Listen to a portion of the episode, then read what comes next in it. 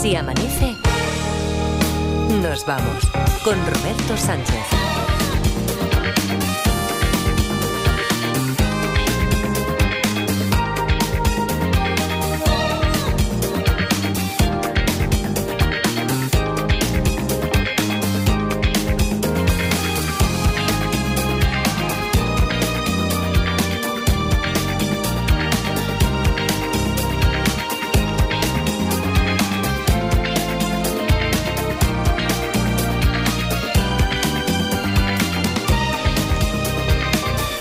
5, 3 y 5 en Canarias. Saludos, señoras, señores. ¿Qué tal? ¿Cómo están? ¿Cómo estáis? Muy buenas noches. Bienvenidos, bienvenidas y felices madrugadas de radio en Barcelona, Edgarita y La Parda. Hola, ¿qué tal? ¿Cómo estáis? Buenos días. Muy buenos días. Buenos días, Robert. ¿Habrá, habrá preguntas y respuestas? ¿Habrá huequecillo para preguntas y respuestas? Ay. Sí, no, carece de importancia. Es lo que yo os puedo responder. Primero, si solucionamos o para solucionar el caso este del extraño estrangulamiento de Alicia en su, en su despacho. Después, es a partir de las cuatro y media, iba a decir sobre las cuatro y media, a partir de las cuatro y media nos Tienes que va... decir no antes de. No antes de. Bueno, es que no me quiero mojar ahí porque en el tenis son muy, muy, muy estrictos por razones que tienen que ver con la retransmisión televisiva, pero aquí. No sé, algún día se podría dar el caso, pero habitualmente no antes, no antes, muy bien, para, no antes de las cuatro y media. Despertaremos a Francés Miralles, a nuestro motivador, hoy más motivador que nunca, porque tiene eh, un libro, eh, habitualmente recurre a un libro, y hoy es un libro que habla de la esperanza. La esperanza es lo último que se pierde, tal. O sea, ¿qué, qué frase. ¿Puede haber alguna frase más motivadora que, que esa? Que, que nos sirva de consuelo a lo mejor en algún momento determinado. Bueno, pues de eso. ¿Qué es la esperanza? Eh, ¿Cómo, cómo aferrarnos siempre, en cualquier momento, en cualquier circunstancia de la vida, a la esperanza, que es importantísimo. Bueno, entonces, ¿tenéis esperanzas de que esto se vaya a resolver a las primeras de cambio, como decíamos? Lo del... Sí, sí. Sí, yo espero que sí. Eh, vamos a recordar de que, de que iba primero. Decidme, esto que ponemos el índice de progresión de la historia, ¿dónde estaríamos ya? Se- Hombre, ya un 79. 79. Mm. ¿Tú, Parda, qué Yo voy a crees? decir 87. Yo estoy más con el 87, incluso lo subiría, subiría la apuesta al 92, creo. Jolines. A ver. 900, 100, 800 y también os leemos a través de las redes sociales. Alicia había muerto estrangulada en su despacho. El despacho. Voy intentando incorporar aquí todas las pistas que ya sabemos, aunque ahora también recordemos lo fundamental de lo que ocurrió ayer. Su despacho no tiene un lavabo, un servicio privado. En cualquier caso, carecería, carecería de importancia en este, eh, en, eh, en este enigma. Sí que hay una cámara, una cámara de vigilancia delante de la puerta del despacho y ha grabado la entrada y salida de cuatro compañeros. Todos niegan que hubieran tenido con ella ningún desencuentro, ni mucho menos violento. Es más, el último es que no puede haber tenido opción de estrangularla, porque eso requiere de un tiempo que no estuvo allí, ese tiempo en el despacho, porque solo eh, llamó así, golpeó a la puerta, entra, al no verla sentada allí en el despacho, piensa que a lo mejor ha salido a hacer algo y vuelve y sale y tal y como llega se va. Así que eh, testifica que sale tan rápido porque no ve a nadie allí. Se fue convencido de que Alicia es que no estaba. Bueno, ¿qué ocurrió realmente? Sabemos ya muchas cosas sobre lo que pasó. Lo sabemos gracias a vuestras preguntas de ayer. En el capítulo anterior, Si se había ahorcado. No, hemos dicho que no se suicida, muere estrangulada. ¿Alicia estaba allí cuando el último entró? Sí. El cuarto en entrar en el despacho le miente a la policía. El cuarto no miente a la policía. Alguno de los otros tres es el asesino. No, Y ella está muerta sentada en su mesa. no. Eh, ¿Tenía alguna relación sentimental con algún compañero? Carece de importancia. ¿Estaba realizando alguna videollamada? No. ¿Ya estaba allí en realidad y estaba muerta? Sí. ¿Formaba parte de alguna secta? Carece de importancia. Ninguno de los cuatro sospechosos ha asesinado a Alicia. Yo te digo que no. Ella fue asesinada, No fue asesinada. fue uno de los compañeros. No. O el compañero, el último, es Hmm. invidente. No, ninguno de los cuatro la mató. No. El despacho de la estrangulada, si tenía un aseo privado. No. Que si se trata de un accidente. Sí. los tres que entran primero antes del último ven a la, a la víctima, la ven, Sí, que sí, entra sí. y cuando la ven ya estaba, ya estaba muerta. No. La acción del estrangulamiento fue alguna manipulación que efectúa ella sobre su cuerpo, involuntariamente se causa esto. No. Es posible que haya recibido una llamada a la oficina. No. Si Alicia llevaba alguna prenda de vestir al cuello. Sí. Esta es la última pregunta con la que yo creo que, bueno, la parda seguro y hasta Edgarita Mm. también se quedó con ganas de rematar ahí a puerta porque creéis que tenéis la, la solución. Sabemos que es accidental, que no la ha matado ninguno de los compañeros que fueron los únicos que, que entraron allí. Mm. Así que, bueno, 900, 100, 800. eh, otras vías de comunicación, siempre os decimos, para enviarnos alguna propuesta de historia, detectives arroba cadenaser.com con la solo con la recepción de una propuesta de historia ya tenéis un número también para el sorteo de la semana o si amanece arroba cadenaser.com que es para el correo en general. Por ejemplo, a través de ese correo, Lourdes de Santiago me, ha me va informando a mí, de Robertiño, ahora eh, es posible que esta noche si hacéis preguntas y respuestas os, os llame, a ver si no me he dormido todavía. Robertiño, es que pues, se dirige así Hay que a mí. darle las gracias. Ah, y por, ya- por eso, sí, por sí. eso dice Robertiño al, a Ita y a David eh, y a toda la gente que habita allí con, con ellos les he enviado una cosilla, me dijo hace un par de días. Sí, sí, una cosilla buena, buena, ¿eh? Ah, sí, vale, vale. Riquísima. Calidad de. Hombre, muy bien, muy bien. Pues nada, agradecidísimos también Muchísimas Qué gracias. bonita es Lourdes. a Lourdes de Santiago y a el si amanece arroba cadenaser.com, que esto nos lo subrayamos lo suficientemente. También serviría, por ejemplo, pues no sé, para proponer una canción de las que pudiera entrar en la lista de si amanece nos vamos ser ahí en, en Spotify. Por ejemplo, eh, sin ir más lejos. Esta que es increíble, pero no estaba hasta ahora. Si amanece, nos vamos. Con Roberto Sánchez.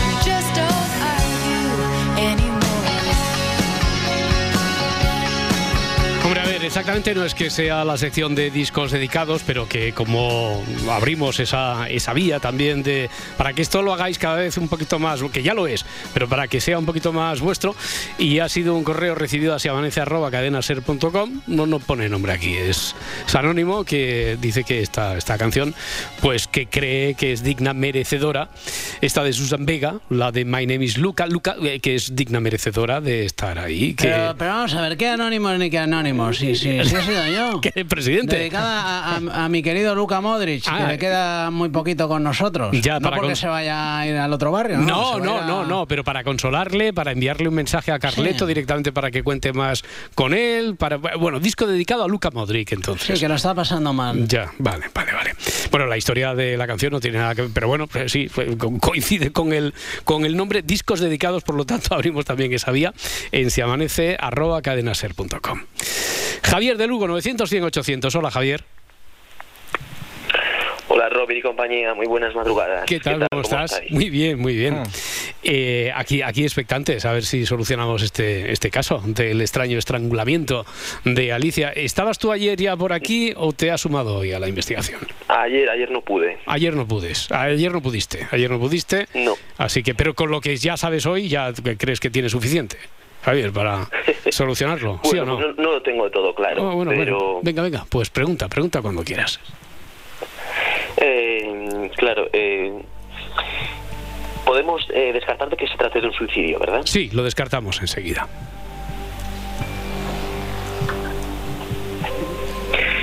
Y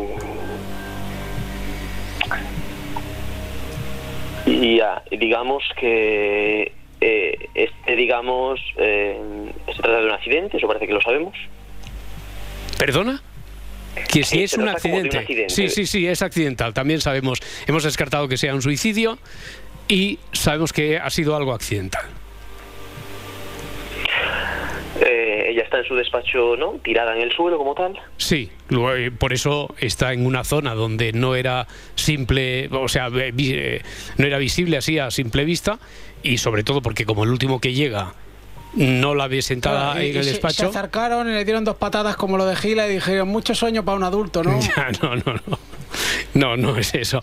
Eh, y como no la vio allí en su sitio, estaba en una zona no visible para quien entra por la puerta, se fue pensando que, que no estaba. Por eso tardaron un poquito más en, en encontrarla.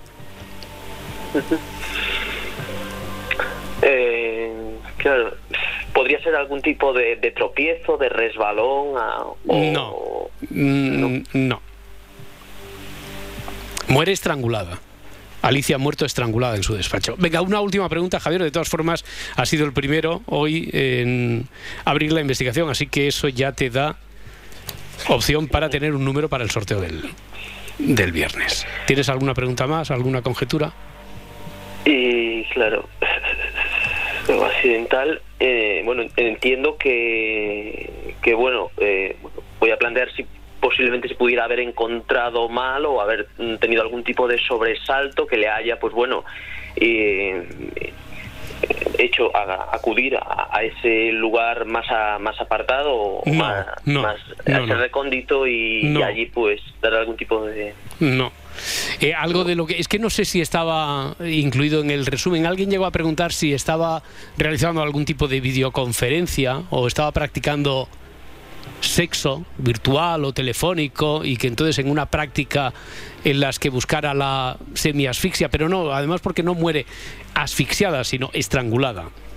Así que, bueno, Javier, oye, muy bien jugado. Eh, te apunto aquí con un número para el viernes, a ver si hay suerte, y entras en la final mensual o te llevas el premio de consolación, que es el libro que tenemos estos días. ¿De acuerdo, Javier? Bueno, pues habrá que seguir indagando. Muy bien, muchas gracias. Un fuerte abrazo Un para abrazo. todos y gracias por estar ahí. Gracias a ti, noche. Javier. Gracias. Un abrazo. Tengo una pregunta. Sí, pero para... No, para- no, una, una de las mías. De una las de las clásicas. tuyas, de las clásicas. Vale, venga, tira. Sí, tira. eh, ¿hay algún aparato electrónico en la historia que tenga peso? ¿O eléctrico? Sí, sí, sí, sí, sí, sí. Es que sí, es que la tenía que hacer. Porque, no, claro, hombre, lo has hecho siempre, la siempre, siempre eh, ¿Cómo lo preguntas tú habitualmente? ¿No dices apa- un dispositivo? Un dispositivo. Un dispositivo. sí, un dispositivo electrónico. Vale, si el dispositivo, Sí. porque parece que tiene mayor, eh, que sea de mayor aparataje, ¿no? Sí, Eh, aunque sea, aunque sea un poco más grande. un poco en este más grande caso, que un dispositivo que a lo no mejor estoy pensamos. hablando de un móvil, no, estoy móvil no de es. algo más tocho, más- Vale, sí, sí, sí, sí. De más vatios. Más, sí, sí, eso sí, eso sí. Vane desde Madrid, 900, 100, 800. Hola, Vane. Hola, buenos ¿Qué, días. qué tal? Buenos días. ¿Vienes a solucionarlo o no? Eh, bueno, eso espero. A ver, a ver, ¿qué has, qué has pensado? Más todo, te lo, vale. todo lo que van preguntando por aquí, lo que va preguntando sobre todo la parda, que yo creo que desde Cuadra, ayer... cuadra. eh, cuadra, cuadra con lo tuyo. Venga, pues a ver, dispara. sí. Dispara, a ver. A ver, el- lo que lleva al cuello se queda enganchado en un aparato electrónico. Sí. Sí. Eh, Venga, vale, ahora me falta... A ver, a ver. Te, te falta el aparato electrónico. Sí, porque se me ocurre, ¿es un ventilador? Es un ventilador. ¿Qué más se te había ocurrido? Por aquí he visto que dicen... Un- un- lo de los papeles, lo de romper los Eso es. Vamos, vamos bien. Lo de romper los papeles. Eh, La, la papelera esta. la- sí, sí, lo- el Que destructor se, que este se de... pide así, tú vas "Oh, hola, quiero lo de romper los papeles. Eso es. El, el destructor de documentos, ¿no? El destructor este. La eso. trituradora de documentos que se le queda enganchado ahí el, el pañuelo que decíamos, el fular que lleva al cuello. Mm. Y, y a lo mejor si el fular ese, que- quiero decir, si la trituradora de documentos la tenía detrás de su silla, pues esto desde luego cuadra perfectamente. Trituradora de documentos dicen por aquí que a lo mejor tuviera una silla en el despacho, la silla que pues, se hubiera enredado en la silla del despacho. Entre la silla del despacho, trituradora de documentos o ventilador, tú Edgarita, ¿con qué te quedarías? Hombre, yo me quedo con la trituradora. Con la trituradora. Sí, además me gusta como historia para luego contarla. O sea, quiero decir que no quiero que le pase a nadie. ¿eh? No, pero si no, le no, pasa pero a para que está contarla- cerca de mí, pues mola luego. No, hombre, pero tú, tú lo que tienes que hacer para contarla como historia de detectives, dices. Ah, eso, vale, vale, Vale, vale. vale, no, no me sea amoroso. Eh, ¿Tú, Parda, con qué te quedarías entonces? ¿Trituradora, ventilador o, o Trituradora, silla de- trituradora, por trituradora, supuesto. trituradora. Sí, Vale. Y, pero tú apostabas por el ventilador, vale. No, No, no, tú apostabas por el ventilador. Sí, sí, vale, ahora no te- vale, ahora va- no. vale, vale. Tú apostabas por el ventilador. Tenía las dos a la par, hombre. Pero, pero la, no. pri- la primera que me has dicho, ¿cuál era? La del ventilador porque tengo frío, pero... La, la del ventilador. Hombre, es que esta, yo creo que con el ventilador, que es esa, se parece más al caso real de del que está extraída esta historia, en la que se han inspirado los guionistas. Isadora Duncan, bailarina, 1927, se sube en un coche en Niza y, lleva un fular muy glamuroso, pero que el fular es tan largo que se enreda en los radios de la rueda de ese modelo de coche 1927, estamos diciendo, la estrangula e incluso la arrastra hasta hasta el asfalto. Así murió Isadora Duncan. Qué bonita muerte. Sí, sí, sí, imagínate. Bueno, vale. El método Duncan de morir. El método Duncan de, de morir. No hagas un libro sobre eso, parece de los libros. Método Duncan, ¿cómo morir? Eh, Ay, señor. bueno, oye, pues ya está, ya está resuelto. Vale, que tienes un número de honor por haber acertado esta, esta historia y para entrar en el doble sorteo del viernes. Enhorabuena. ¿Mm? Genial, genial, genial. Muchas gracias. Muy bien, muchas gracias a ti. Un abrazo, que vaya muy bien, hasta luego, hasta ahora. A ver, ahora tengo una duda, porque estaban Juan Ramón de Cuenca, Ángel de Madrid y Jesús de Madrid, que no sé si estaban ya también con la, con la solución del caso. Que es Pero posible que hayan venido aquí a jugar a los detectives, no a las preguntas y respuestas. Pero vamos a atenderlos como mínimo, ya que llevan un ratito ahí Sí. esperando a, a- a ¿Qué ver, menos? A, a ver qué quieren, a, a ver qué piensan, qué, qué esperan de este programa en este momento. Juan Ramón desde Cuenca, ¿qué tal, Juan Ramón? Hola, buenas noches. Buenas Pues mira, noches. Yo, yo también estaba pensando en lo mismo. Lo que pasa es que yo no pensaba en el ventilador. O sea, ¿En qué estabas pensando? dos- ¿En qué estabas pensando tú? ¿En yo qué, estaba qué pensando elemento? más en, en- en el destructor de documentos, porque el ventilador, Mm. El ventilador normalmente, normalmente eh, tú lo tienes de frente. Sí. Entonces es muy difícil que te coja un fular o una corbata. Ya. A mí, a mí estaba a punto de cogerme, no me ha cogido, un- no me ha cogido una corbata que Mm. llevaba en ese momento, sino que me ha cogido un destructor de documentos, me ha cogido una, Claro. eh, a ver si te digo, una, una cadena que llevaba al cuello, Jo, una madre mía. de estas, de estas que dan en las ferias, ¿sabes la que te digo? O sea, que has Y estado a punto eso- de que te hiciera un Isadora Duncan, pero el Eh, triturador. Pues sí, pues sí, Ya. sí, sí, sí. Oye, Lo de la bueno, trituradora, si lo hubiéramos contemplado, eh, desde luego es una muy buena solución. Lo único que yo creo que no la habrían planteado así los guionistas, porque eh, quiero decir que la persona puede salir expulsada, como le pasó a Isadora Duncan, eh, en el caso de la rotación de las hélices del ventilador. Que claro, si tú estás sentado ahí en tu despacho, no vas a tener tan cerca el ventilador, pero si te levantas y está cerca de una estantería, el fular, por lo tanto, se engancha y mm, por la propia inercia de las vueltas te estrangula pop y te puede despedir, te puede, puede hacer que salgas eh, que saltes hasta el sitio donde se encontró, ¿no? En cambio, si hubiera sido con la trituradora, sí que eh, a lo mejor el cuerpo de, de Alicia habría estado más visible. Pero vamos, que las dos soluciones son, son buenísimas. La, Así que, hombre, la trituradora normalmente está en el suelo y uno se agacha normalmente un poco a, a, a destruir el papel o lo ya, que sea, claro, ¿no? sí, sí, sí, sí, Pero bueno, también, también, que, también. que era, que era más o menos la idea y sobre todo es que mm, nos decíais que estaba en el suelo, ¿no? Estaba Claro, eso es. en el suelo. Y el ventilador, pues ya te digo que normalmente si tú estás de frente al ventilador te, Hmm. te echa aire, te tendría que coger por detrás el pañuelo. Ya, por eso, no, no, era, también, era, claro. era la opción de que ella se tenía que haber Claro. levantado, pasar cerca Claro. del ventilador y entonces le, faltaba, le, le pasaba el efecto Isadora Duncan. Bueno, hemos estado, hemos estado cerca. Muy pero- bien, muy bien. Oye, Juan Ramón, estabas allí, estabas en la línea de espera. Tienes un número también para el viernes.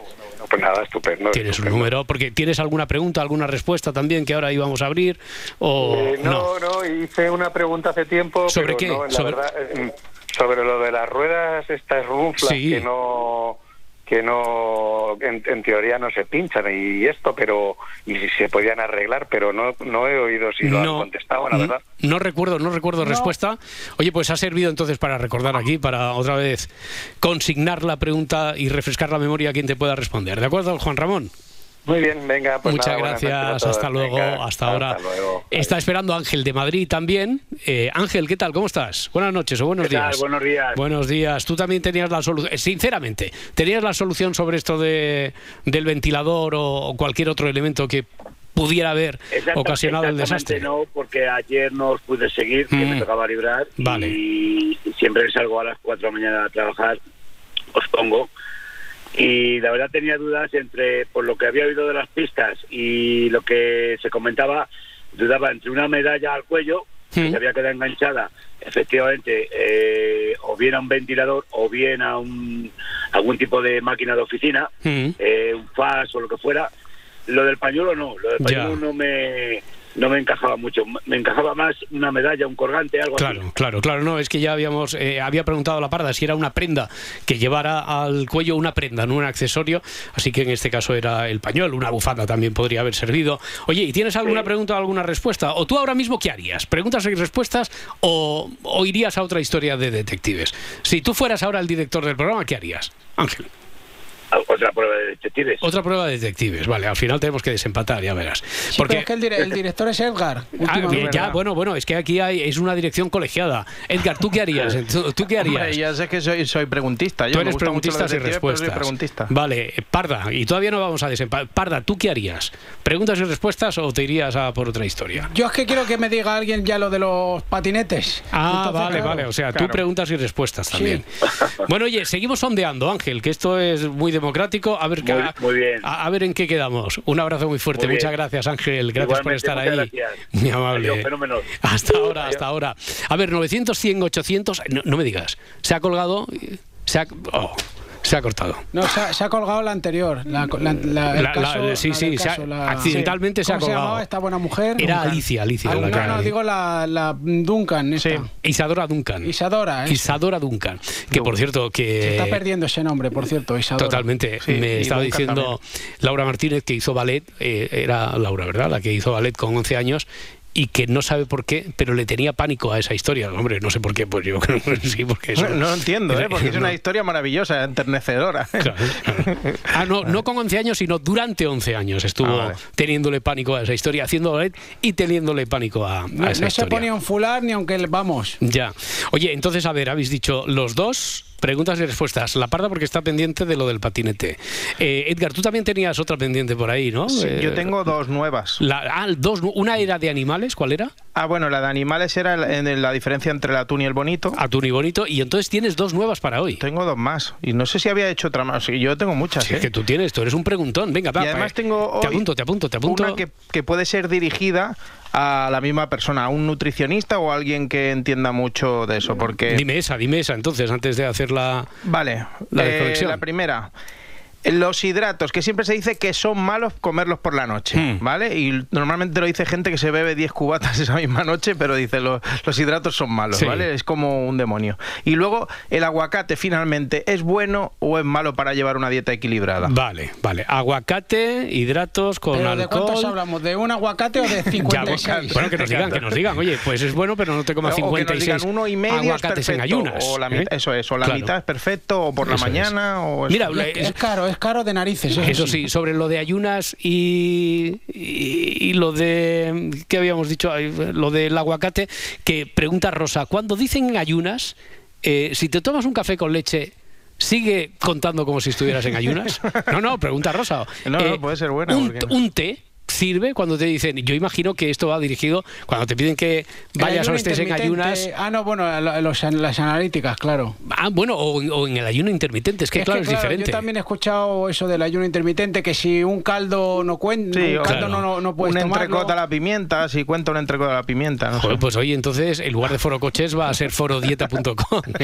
hoy de momento apunta, espera, vamos a consultarle también a Jesús de Madrid, que se había cortado la llamada. Jesús, estás ahí, ¿verdad?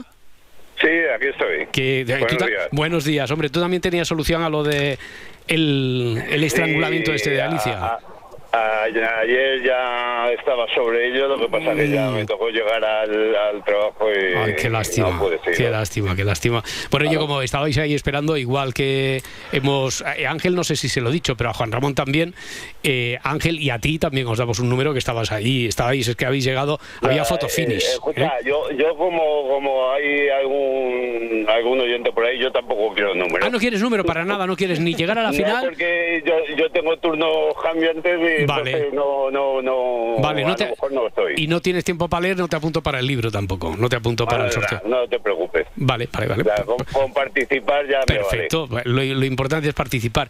¿Y, y tú ahora de qué serías partidario? ¿De hacer un preguntas y respuestas un ratito? Nada, porque vamos a tener 10 mi- rápido, tanta, o Yo- de entrar en una historia de que- detectives. Yo es que tengo una pregunta, pero para nota, ¿eh? Ah, vale, Es pues entonces, mira, pues, alguien la- pues venga, la- la venga, hazla, hazla y así eh, entramos directamente porque ya serán 3 a 1 y ya desde luego no hace falta que, que vote Mira, nadie más. eh, ¿Qué pregunta es esa, Jesús?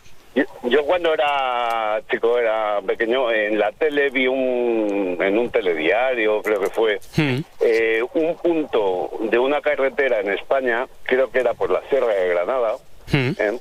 que por un efecto óptico los coches, eh, si tú los dejabas en punto muerto y con el freno de mano quitado, se deslizaban hacia arriba. Sí. Pero no recuerdo dónde era. Vale, o sea, efecto óptico, evidentemente no se pueden, eh, no, no, si le quitan el freno de mano, no pueden avanzar hacia arriba, pero que el efecto óptico daba la sensación que subieran en lugar de bajar cuando le quitabas el freno. Vale, Exactamente. Ujú. ¿Sabes? Era una cosa muy curiosa, lo, eh, se vio por televisión, el coche subía solo. Sí, sí, sí, sí. Una falsa subida, ¿no? Que No, se llama a veces. exactamente. Sí, no, no, no. Claro, claro, coña. claro. Oye, pues a ver, ¿dónde está ese punto? Si hay más, ¿tú recuerdas que eres que era por Granada o Yo algo así? creo, ¿O no? creo, pero vamos, te estoy hablando de hace pff, 45 años, ¿eh? Eh, complicado. A ver, Vale, vale, a ver vale, si pues alguien venga. que viva por la zona lo tiene ubicado. Perfecto, a ver, vamos a buscar si ese es el único punto, eh, la carretera en un punto en concreto o si hay más en la red viaria española. Bueno, Jesús, pues a ver qué nos dicen. Eh, muchísimas gracias por estar ahí. ¿eh? Y no, Venga, no- tra- tranquilo que no te damos punto. O sea, no, no, no. vale, gracias. Tranquilo que no te llevas ningún punto. Un abrazo, que vaya bien el día hasta ahora. Vale, Entonces ahora, ahora sí que queda claro, ¿no? Ahora vamos a preguntas y respuestas antes de Sí. despertar a, a Frankie Miralles. 900, 100, 800.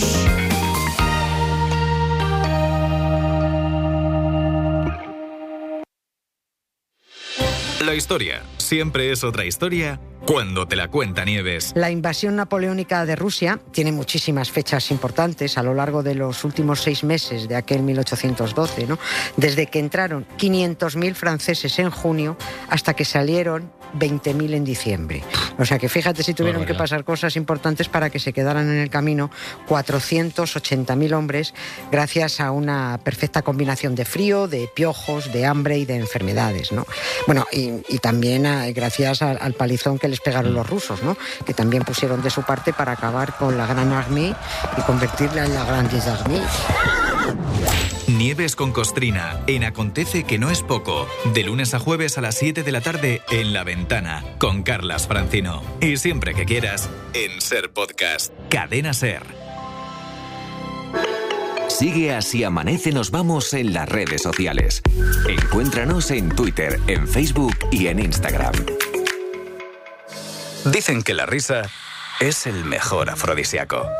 Por eso en la madrugada del viernes al sábado nos pasamos toda la noche haciendo el humor. Dentro música. A la una y media, Cuelga esta llamada. Juan Carlos Ortega en las noches de Ortega. A las dos, Necesito saber algo. ¿Qué quieres saber? Nadie sabe nada, con Andreu Buenafuente y Berto Romero. A las 3, Ignatius Farray y Miguel Maldonado. ¿Cuántos folios traes hoy? Cinco. Me cago en la mano. En segunda acepción. A las 4. Hola, Grupo Prisa. Hora veintipico con Héctor de Miguel. Y a las cuatro y media. Raúl Pérez en. Hazme caso, pruébala, te va a gustar. ¿Tienes algo para vomitar? A las bravas. En la madrugada del viernes al sábado, disfruta de una gran noche en la cadena Ser. La radio con mejor humor. Cadena Ser, el poder de la conversación. Si amanece, nos vamos. 4 y 35, 3 y 35 en Canarias. Bueno, pues en un momento la pregunta que han surgido aquí un montón de dudas, la que ha dejado Jesús, de a ver dónde está ese punto. Al menos él recuerda uno que vio la televisión hace cuarenta y pico años, donde un punto de la carretera donde se producía el efecto óptico, que si dejabas ir a un coche, le quitabas el freno de mano, lo dejabas en punto muerto, parecía que, por el efecto óptico, parecía que estabas subiendo una cuesta, en lugar de, evidentemente, era una una rampa descendente. Pero eh, normativa sobre los patinetes que ha recordado la parda. Dietéticamente es bueno, sí, no, carece de importancia. Aguacate sí, aguacate no. Lo de los eh, hidratos que preguntabas, eh, ¿qué, qué era exactamente? Los, Pues hidratos. Normalmente hay una, no sé si es leyenda urbana o es cierto, que no se puede comer nada de hidrato por la noche porque se digiere mal. Se digiere mal. Ah, vale, no es que como has dicho lo del alcohol, no sé qué tal, no sabía si No, era. lo, lo he dicho porque hay Para gente que normalmente los que te los que te dicen no, no comas Ujú. hidratos que son muy malos, a lo mejor se, se inflan a cubatas o a Jägermeister por la noche y Vale, eso vale, no vale, malo. vale, vale. Eh, ¿Por qué usan los cocineros ese gorro tan absurdo? Pregunta Pablo. si es para evitar que la caspa caiga en la comida, con un gorrito bajo pues ya, ya valdría, eh, ya sería suficiente. Hmm. ¿Por qué esa, eh, esa especie de chimenea? O peor todavía, esa cosa indescriptible que a veces se ponen los confiteros y que solo se puede describir como cebollón de tela. Bueno, pues a ver. ¿por ¿Qué qué? manía les tiene, eh? Hombre, pues, a lo mejor tiene una, a lo mejor tiene una explicación. 900, 100, 800. Ana desde Barcelona. Hola, Ana. Hola, buenas noches. ¿Qué tal? Buenas noches. ¿Preguntas o respuestas tienes tú?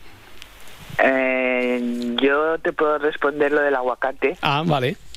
Que tiene, o sea, que es muy sano para las dietas Sí. porque tiene muchísima grasa vegetal y no tiene mm, las calorías que tenga o eso, eh, es grasa buena. Vale, pero más de 57 son malos, ¿no? 57 aguacates. Eh, eh, quiero decir que lo que buscaba también aquí eh, Clarita era la ponderación de saber, bueno, eh, eh, es bueno per se y nos podemos comer No, no, sin límite alguno. bueno. Es bueno, es O bueno. med- medio aguacate cada día por la mañana Vale. en una tostadita Bien. Muy sano. Perfecto, muy bien.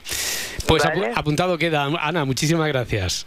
Venga. Un abrazo, hasta luego. Rafael desde Zaragoza, 900, 100, 800. Hola, Rafael. Hola, buenas noches. ¿Qué tal? Igualmente, ¿preguntas o respuestas? Eh, respuesta. Sí. Eh, soy el campeón de diciembre, ¿eh? que te conste. Amigo, vale, vale. Esto es de detectives, a ver. Yo, yo me creía que ibas a decir, soy el campeón. Eh, Pregunta, voy a responder lo del patinete. El campeón soy. No, no, soy no, el, el, el campeón del pa- de carrera en patinete en España. No, no, el campeón de diciembre, perfecto. Entonces usted tiene aquí unos galones. ¿Y tienes una respuesta, dices, o pregunta Sí, era? sobre respuesta. el punto kilométrico del efecto óptico. Sí.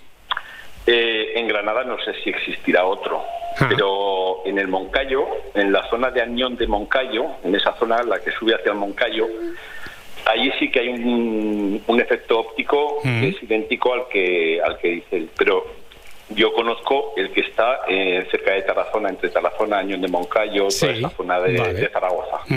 Hombre, él lo, guardaba así un poquito en nebulosa, que hace cuarenta y pico años. Igual él recuerda que era, eh, pensó o uh, lo guardó su disco duro como si fuera en Granada, y a lo mejor es ese, pero tampoco No, descartamos yo, que haya yo más. ¿eh? conozco, ¿eh? yo Sí. lo conozco, lo he visto. Vale, vale, vale, perfecto, perfecto. Muy bien, pues ya tenemos localizado uno. ¿Algo más, eh, señor detective? Nada más, a trabajar. Muy bien, que vaya bien. Igualmente, un abrazo. Venga, hasta luego. Hasta ahora, hasta luego. Oye, eh, Mauro está esperándonos. Bueno, está en ruta hacia Bilbao, así que vamos con él. Venga, viajemos con Mauro. Hola, Mauro. Muy buenos días. Buenos chavales. días, buenos días. ¿Cómo va por ahí? ¿Cómo- Minuto de juego y resultado en la carretera donde estamos. Nada, ahora mismo a 25 kilómetros de Bilbao. Vale, y, y bien todo, visibilidad, el tiempo tranquilo. acompaña todo. Tranquilo, tranquilo. Genial, bueno, genial. Ayer, ayer también a la madrugada no falta el petardo, porque eso fue provocado un incendio aquí a la altura de, de Castro. Sí.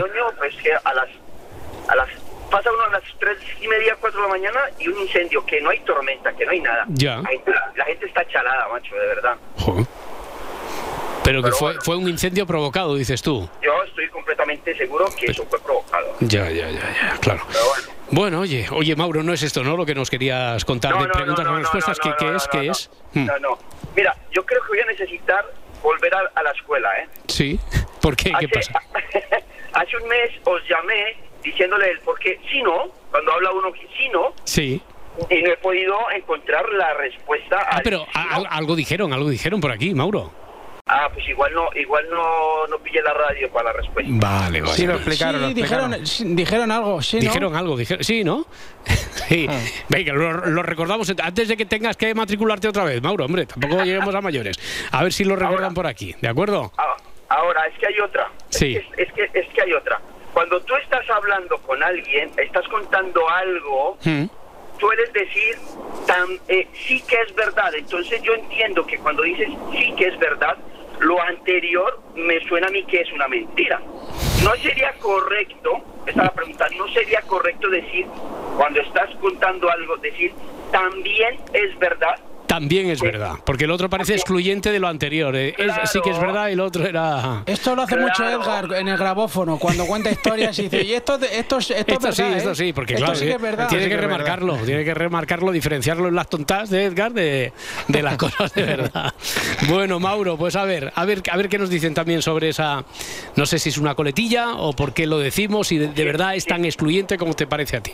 ¿De acuerdo? Muy bien, pues muchas gracias. Gracias, un abrazo, Venga, hasta luego. A ver, sí, me dice Francis Miralles que no tiene, no tiene prisa relativa, así que todavía podemos saludar a Iñaki de Barcelona, 900, 100, 800. Hola Iñaki. Apa, y buenos días. Apa, ¿qué tal? ¿Cómo estás? ¿Preguntas o respuestas?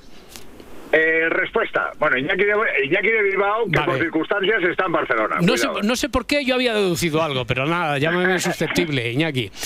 A ver, No, respuesta, respuesta dices que tienes. Es una broma, Sí, sí. lo sé. Eh, es en cuanto al efecto óptico de los coches que van como para arriba. Mm. Yo conozco otro punto. ¿Dónde? De hace muchos años y es concretamente en el pueblo de La Robla, eh, provincia de León. La Robla, León, ahí también hay un punto de estos. Hmm. Efectivamente, fuimos hace muchos años ahí con mi Ford Fiesta de la época y es una carreterita que desemboca en una ermita y bueno, la leyenda dice que pues en su día pues que robaron una imagen y por eso entonces tal, pero Ya, bueno, ya, ya. efectivamente Es el efecto un- óptico. ¿eh? Es un efecto óptico y se comprueba muy bien cuando te agachas al plano y el coche va para abajo, no va para arriba, bien, evidentemente. Venga, pues ya tenemos O sea que dos lugares ¿eh? en, Eso es. en las carreteras. Eh, Iñaki, muchísimas gracias, hombre, por estar ahí, Vale, por llamar, pues. por contribuir. Un abrazo. Bueno, Gracias, Agur, que vaya bien. Eh, ¿Una más? Hay, hay que ver cómo cunde, ¿eh? Hoy la Jolines, noche, de preguntas sí. y respuestas. Está aquí, está. Yo tengo otra para otro día. ¿Es, es rápida? Sí, es muy rápida. Tira, tira. También ya que hablamos de nutrición, yo quería saber algo más sobre el atún en lata. Si es sano, en qué cantidad se puede comer, por aquello del mercurio, de los metales pesados y todo esto. El que- programa de nutrición aquí. Bueno, bueno, oye, Bueno, ca- oye. cada día eh, es cierto que este. Eh, este formato tiene eso, que una pregunta llama a otra y dice, ah, mira, ha preguntado lo de aguacate. Ser atún. Claro. ser consumidor, ser nutrición. A ver, eh, una última, venga, Jordi desde Guadix. Jordi, ¿qué tal? Hola, buenas noches. Buenas noches. Eh, mira, eh, es por el punto kilométrico. ¿Dónde está?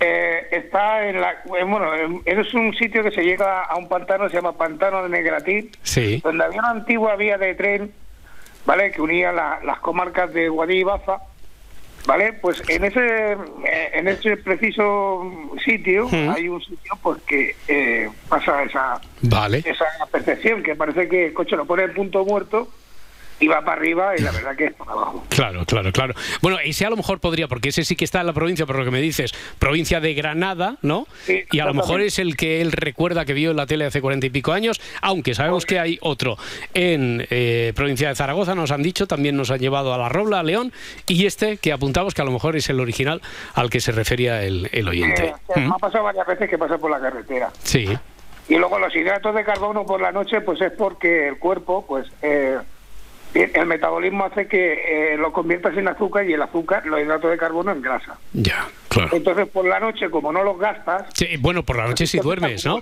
Por la noche si duermes, Claro, que claro, siempre hablamos casos. desde el tópico, eh, ¿es por la noche porque sea de noche o es por la noche porque eh, se relaciona noche con dormir, con descansar?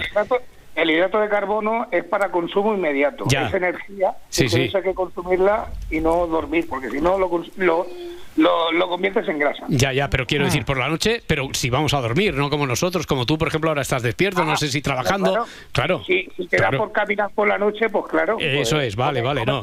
que quiera, es para consumir. Es que esta pelea la tenemos habitualmente los que trabajamos de noche con el la... bonito, Sí. el bonito de, del atún es por la aleta lateral. El bonito es el que tiene la aleta, una aleta lateral Claro. bastante alargada. Que es el que le, lo di- le distingue, ya tiene otra categoría. Que yo soy bonito, que tengo la aleta. No, claro. Frente al atún, bah, pues, siempre atún sin aleta. Aleta lateral, bonito, sin aleta lateral, atún. Entonces, Jordi. Ah. Correcto.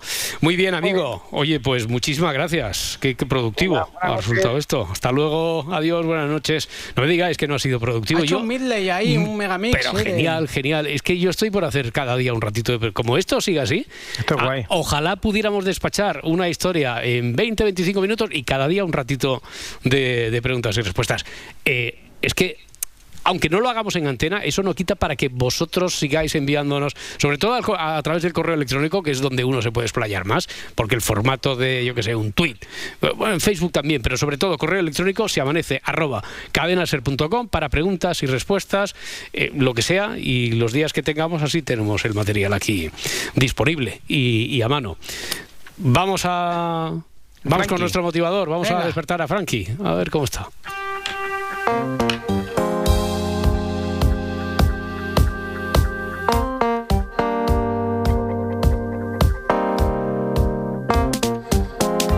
Francés Miralles, amigo, ¿qué tal? Buen día, buenos días. Muy buenos días. Bueno, eh, siempre te presento, Francés Miralles, que es escritor, periodista, eh, siempre te presento como eres nuestro motivador. Y hoy, desde luego, qué mejor que hablar de la esperanza. La esperanza, eh, se, se dice mucho eso de, no hay que perder la esperanza, es lo último que se pierde, como una forma de motivar, ¿no? Evidentemente. Sí, desde luego. Y hemos pensado en hablar de la esperanza porque llegó aquí un libro muy interesante de Luciana Reis, de una editorial que se llama Batidora Ediciones, curioso nombre de editorial. Batidora Ediciones. Batidora Ediciones, Ajá. el libro es de Luciana Rey y se llama Esperanzar, ¿no? que forma un verbo a partir de esta palabra esperanza que, mm, tan- bueno, pu- puede darnos muy buenas sensaciones, pero hay quien le otorga un nivel, un sentido pasivo que en realidad no tiene. Ya, ¿tú, crees que, es una, ¿tú crees que es una virtud? Sí, es Sí. una virtud siempre que la esperanza se acompañe de acción. O sea, que no sea una esperanza de alguien que está en el sofá sin mover ficha. Si es una esperanza que va acompañada de pequeñas iniciativas, de un plan, de una estrategia, de un movimiento, la esperanza es activa y puede servir. Claro. Si es una esperanza de esperar, nunca mejor dicho, que el mundo venga a tu rescate, entonces es una falsa ilusión. Claro, claro, claro. Bueno, pues si te parece vamos a ir recorriendo porque la hoja de ruta de esta autora de Luciana Reis, por lo que por lo que he visto, por lo que he tenido oportunidad de ojear, es ir explicándonos qué es y qué no es la esperanza, ¿no? A, a través de diferentes citas que leeremos pequeños fragmentos solo, veremos pues seis eh, claves sobre la esperanza. Vale. La primera sería que no hay que confundir esperanza con ilusión. Y aquí nada, voy a leer dos líneas de lo que dice Jerome eh, Grubman, un médico que dice que esperanza es reconocer los obstáculos importantes y los escollos. Y que la verdadera esperanza no hay sitio para la ilusión. Hmm.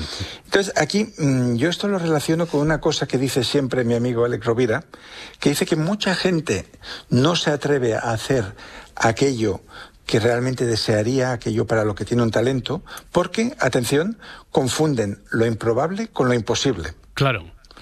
Entonces, ¿cuál es la diferencia? Pues eh, vamos a poner un ejemplo práctico. Imaginemos que nos está escuchando una oyente que escribe su primer libro. Y cuando ya lo ha terminado, dice, bueno, ¿ahora qué hago yo con esto? ¿no?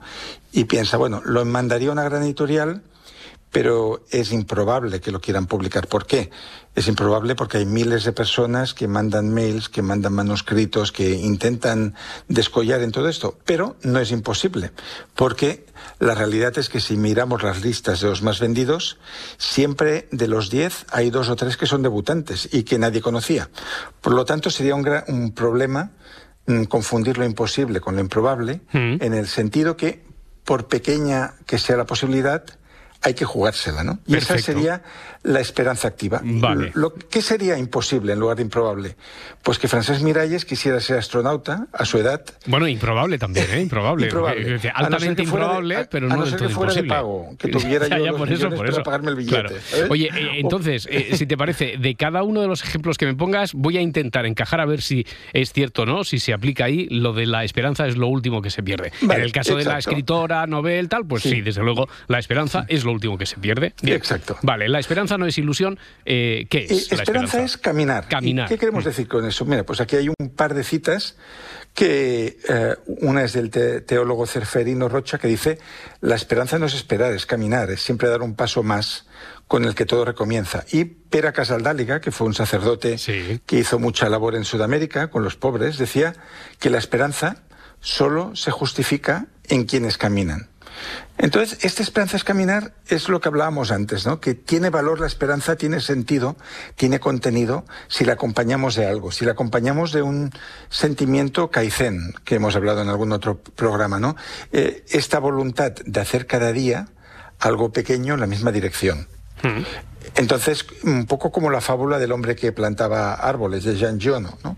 Este señor, aunque no es una historia real, durante los primeros años de la publicación de este libro, los lectores pensaron que ese personaje había existido, que es un, un señor que se queda viudo y que va clavando su bastón en un terreno árido y tirando bellotas hasta que al final tiene todo un bosque allí, ¿no? Entonces, mm, dar un pequeño paso es poner la esperanza a caminar. Muy bien, porque el hombre que plantaba árboles, desde luego, la esperanza fue lo último que perdió. Vale, ahí encaja Exacto. también. A ver, entonces, esperanza no es ilusión, esperanza es caminar, esperanza es empezar, Leo. por. Exacto, que, que es lo más difícil, ¿eh? Ah, O sea, cuando una persona se propone un cambio vital o hay algo que quiere realizar, cuesta mucho más el primer paso que los mil últimos. Entonces, eh, porque hay un poco esa parálisis por análisis, las dudas que nos pueden corroer, la pereza, hay muchos enemigos del primer paso. Y Lao Tse, aquí el gran sabio del taoísmo, nos decía que el árbol que de adulto no podemos rodear con los brazos, un día fue una semilla minúscula.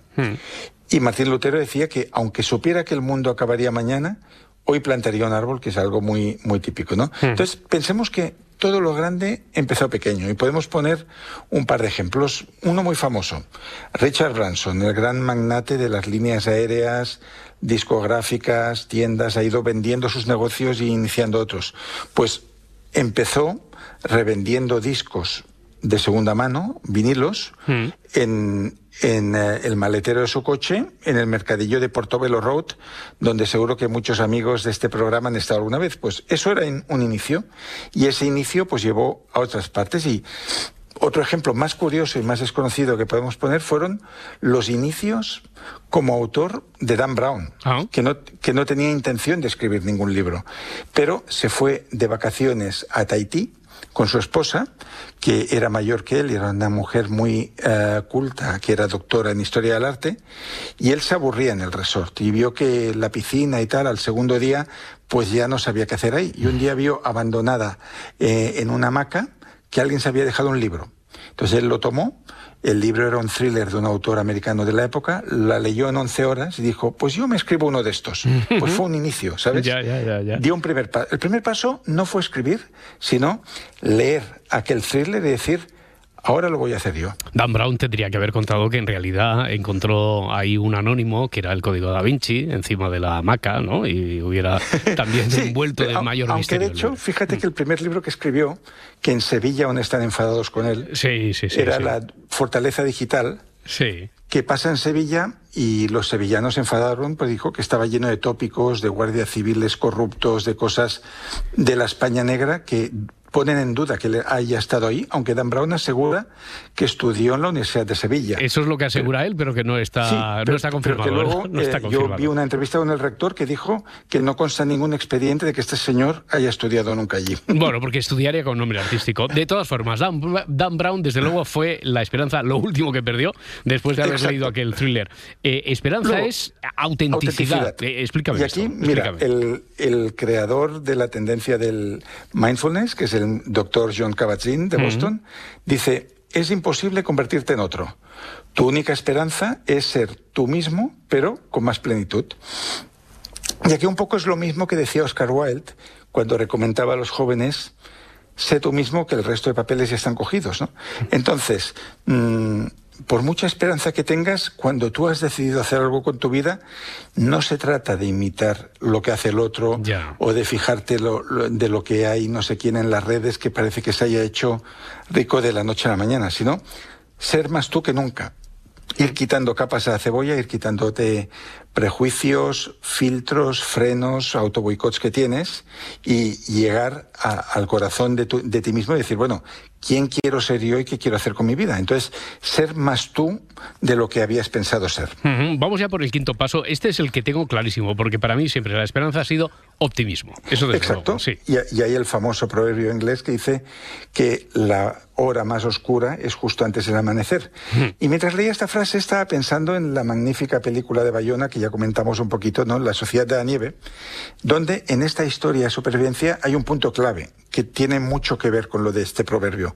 Y es cuando Nando Parrado y Roberto Canesa ah, hacen el intento desesperado de llegar a, a la civilización ellos dos, pero que les cuesta muchísimo subir la primera cuesta y cuando ya viene el primer valle ven que hay como 10 picos que hay que subir y bajar y están a punto de dar marcha atrás y, y de decir, mira, mm, volvamos, no vamos a poder. Y uno de ellos dos, no sé si el Nando o Roberto, dice, sí, pero fíjate que en la decena montaña, si miras abajo, la tierra se ve un poco distinta, no es tan blanco, no hay tanta nieve. Y al final deciden bajar, están 10 días de camino por la montaña y la nieve, y bueno, mm, no es spoiler porque todo el mundo sabe lo que pasó, ¿no? Pero fíjate que por un instante estuvieron a punto de abandonar.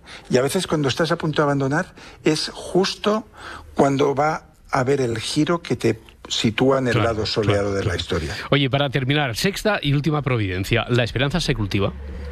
Exacto. Y aquí en el libro Esperanzar se cita una frase muy bonita de Goethe, que, que esta sí que la voy a leer completa porque dice, deberíamos al menos una vez al día escuchar una pequeña canción, leer un buen poema, ver una imagen bella y si es posible decir algunas palabras razonables también.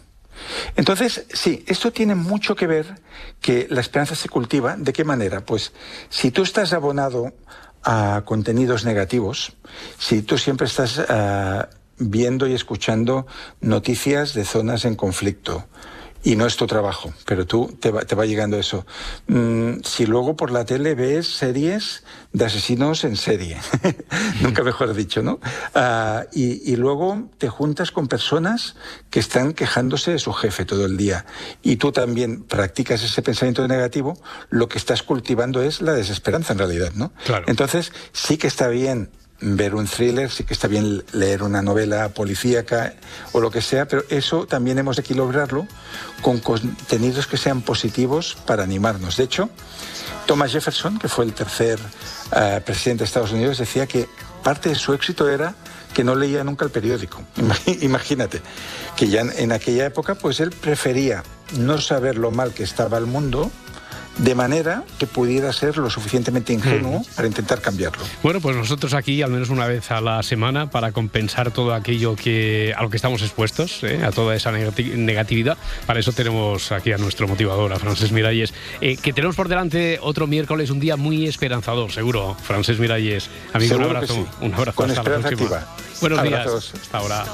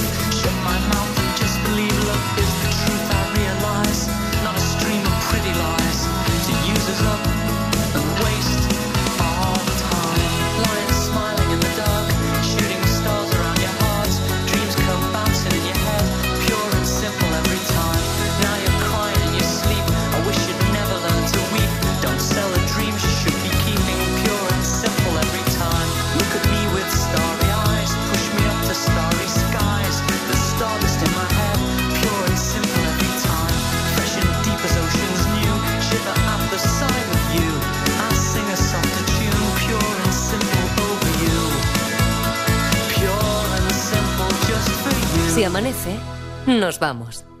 Cadena Ser.